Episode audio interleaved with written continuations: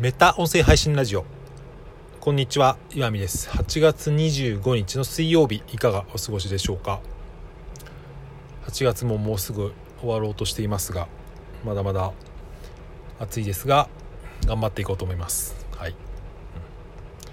えー、今日話してみたいことはアイディアっていうのは寝かせるといいよっていう話を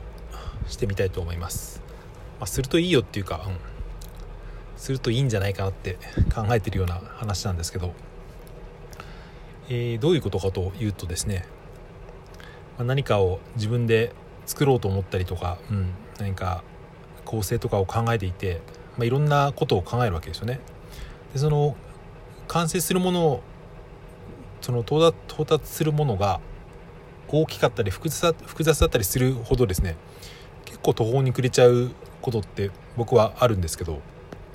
まあ、そういう時の取り組み方として何て言うかですね、うん、とりあえず細かいことをガーッとですね、うん、一回全体を忘れてやってみて、うん、その後しばらく何て言うかそこから離れてみるというか、うん、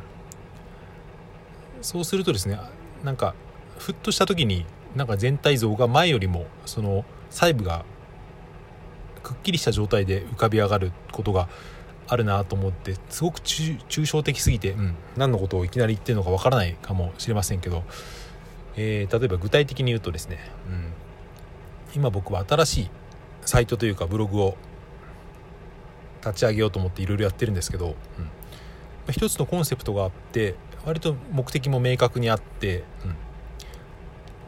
うん、で何て言うんでしょうね。それをまあ隙間時間でちょこちょこやっていくと割となんか見失ったりとかですね、うん、その行き詰まったりすることが結構あるんですけどなんとなくそのいろんな長いことやっていると経験的にですね、うん、うん、なんて言うんだろう。一回その、うん、やっておけば細かいそのやるべき些細なことをたくさんやっておくと、うん、時間差で後になってそれが生きてくるなっていうことはですね。結構何でもそうなんですけど例えばその楽器の練習とか、同じ曲を何回も何回もやって全然うまくならないなって思うんですけどその忘れた頃にですねなぜかできるようになってるっていうのはそういう経験ってある方いると思うんですけど、うん、アイディアっていう意味でも結構同じことが言えると思うんですよね。それでそういう時に何が大事かなっって思うとですねやっぱり途中でやめちゃわないことなんですよね、うん、途中でやめちゃうとそのせっかくその見えないところで積み重なってきたものをですね手放しちゃうってことになるんで、うん、やっぱりやり続けることは大事だなっていう話でもあるんですけどこれ同じような話をですね何何かで読んだことがあったなって思って考えてたんですけど、うん、村上春樹のですね結構前の小説ですけど「ねじ巻き鳥クロニクル」っていうすごく長くてすごく何ていうか訳のわからない小説があって、まあ、僕は大好きなんですけどその中でですね確かその主人公のおじさんか何かでその飲食店を経営していて、うん、なんか出す店出す店が必ずうまくいくっていうおじさんがいてですねその主人公がそれななんでそんなことが分かるんですかって聞くシーンがあったんですよね。その時にそのおじさんはですね、うん。なんかその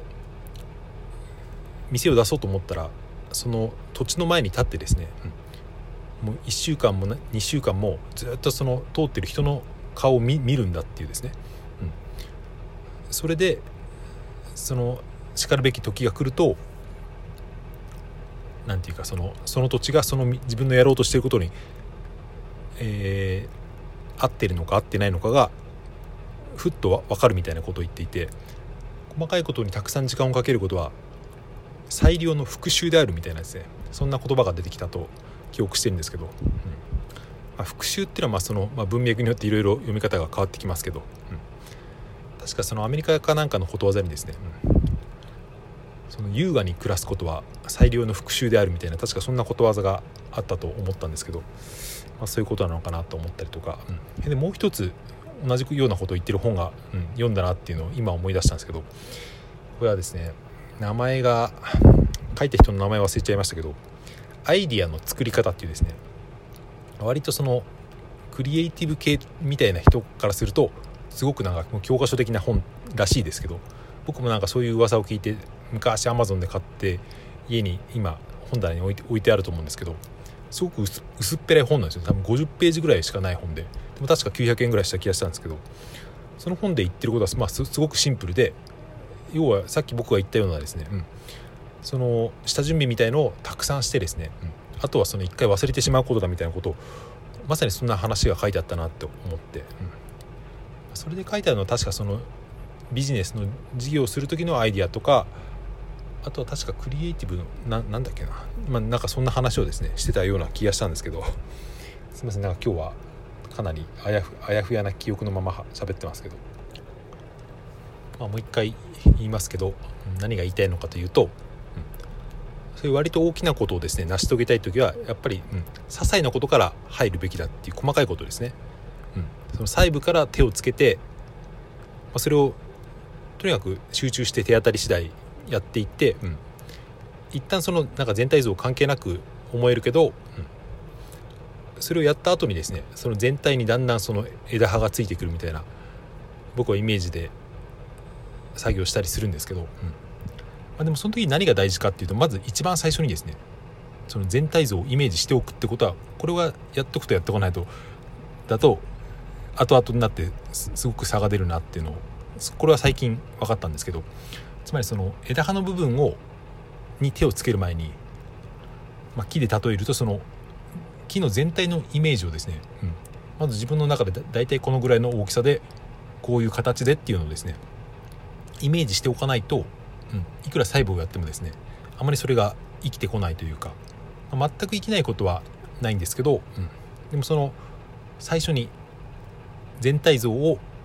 自分の中で考えてそのイメージしておくとですねその細部がやればやるほど生きてくるみたいなことがあるなって思ったということです。はい、今日はすごく抽象的な話いつもそうかもしれませんけどいつもに増して抽象的な話でもしかしたら人によっては何を何のことを話してるのか分からなかったかもしれませんが、はい、今思ってることを話してみました。最後まで聞いていただいてありがとうございます。良い一日をお過ごしください。さようなら。また。